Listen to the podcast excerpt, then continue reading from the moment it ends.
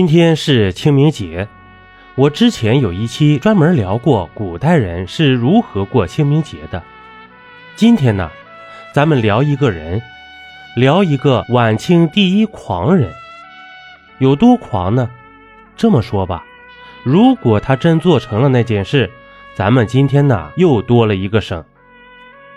一八九四年，甲午中日战争爆发。最终，这场战争以北洋水师全军覆没而告终。这个消息啊，传到了时任中国驻英法意比四国公使参赞的宋玉仁那里。这里呀，有必要郑重介绍下这个我最佩服的人——宋玉仁。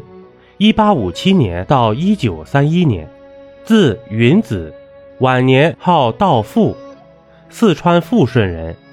今天的自贡富顺县人，被誉为四川历史上睁眼看世界的第一人。光绪十二年（一八八六年）的进士，在一八九四年出使英法意比四国公使参赞。甲午战争失利以后，宋玉仁计划从菲律宾北上，直攻日本长崎和东京，却因慈禧太后阻拦而失败。由于壮志难酬，他逐渐退出历史舞台，终年七十四岁。他当时啊，在伦敦听到战败的消息后，非常的气愤，于是他想到了一个反败为胜的奇招，他想出其不意奇袭日本长崎和东京。这宋玉人上书清廷，指出倭兵少，财乏，持久足以困之。他认为。日本虽然战胜了，但是这场战争对日本海军消耗也是巨大的，而且日本是小国，资源有限。如果能在此时重创日本，那么我们就能扭转局面。随后啊，他立即和使馆参议杨义志、翻译王丰镐等预谋向英国借款三百万英镑，购买了英国卖给阿根廷和智利的五艘舰艇。十艘鱼雷快艇，并且招募了两千名澳大利亚水兵，组成了一个水师旅。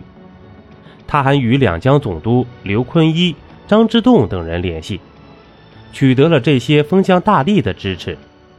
经过他的努力，一切准备就绪，枪支弹药准备充足，各级战斗人员齐备。他准备把这支强有力的海军交给前北洋水师提督朗威里率领。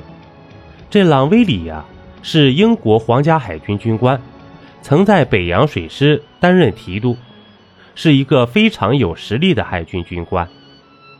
这次奇袭日本，他们势在必得。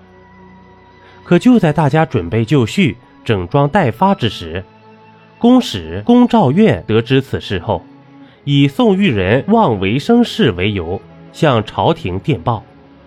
而此时的慈禧和李鸿章也已经准备和日本议和，李鸿章和慈禧也坚决反对这次行动。慈禧也认为啊，宋玉人妄生事端，于是下旨招募的水兵和购买的船舰一概作废，并召宋玉人速速回国。又是这个慈禧，所以呀，这次奇袭日本的计划就这样胎死腹中。壮志未酬的宋玉人也只能望洋兴叹了。一八九五年，清朝和日本签订了丧权辱国的《马关条约》，这让宋玉人非常的伤心，并写下了《借仇记》一书，详细记载了这次行动的始末，并表达了自己壮志未酬之情。今天清明节，距离此事已过去一百多年。关于甲午战争的史书与此事又大都没有记载，所以差不多已被遗忘了。我敬佩这样的男人，有血性，民族血性。指望娘炮，民族亡矣。君子报仇，十年不晚；隐忍百余载，就是为了告诉全世界，我们失去的要拿回来。最后总结：有的人活着，却轻如鸿毛。但是有的人死了，却重如泰山。一个民族是否有血性，瞧的是对有血性之人的态度。一杯故事，一口酒，这里是历史绞肉机，我是金刚经。本集播完，感谢收听订阅，咱们下集呀不见不散。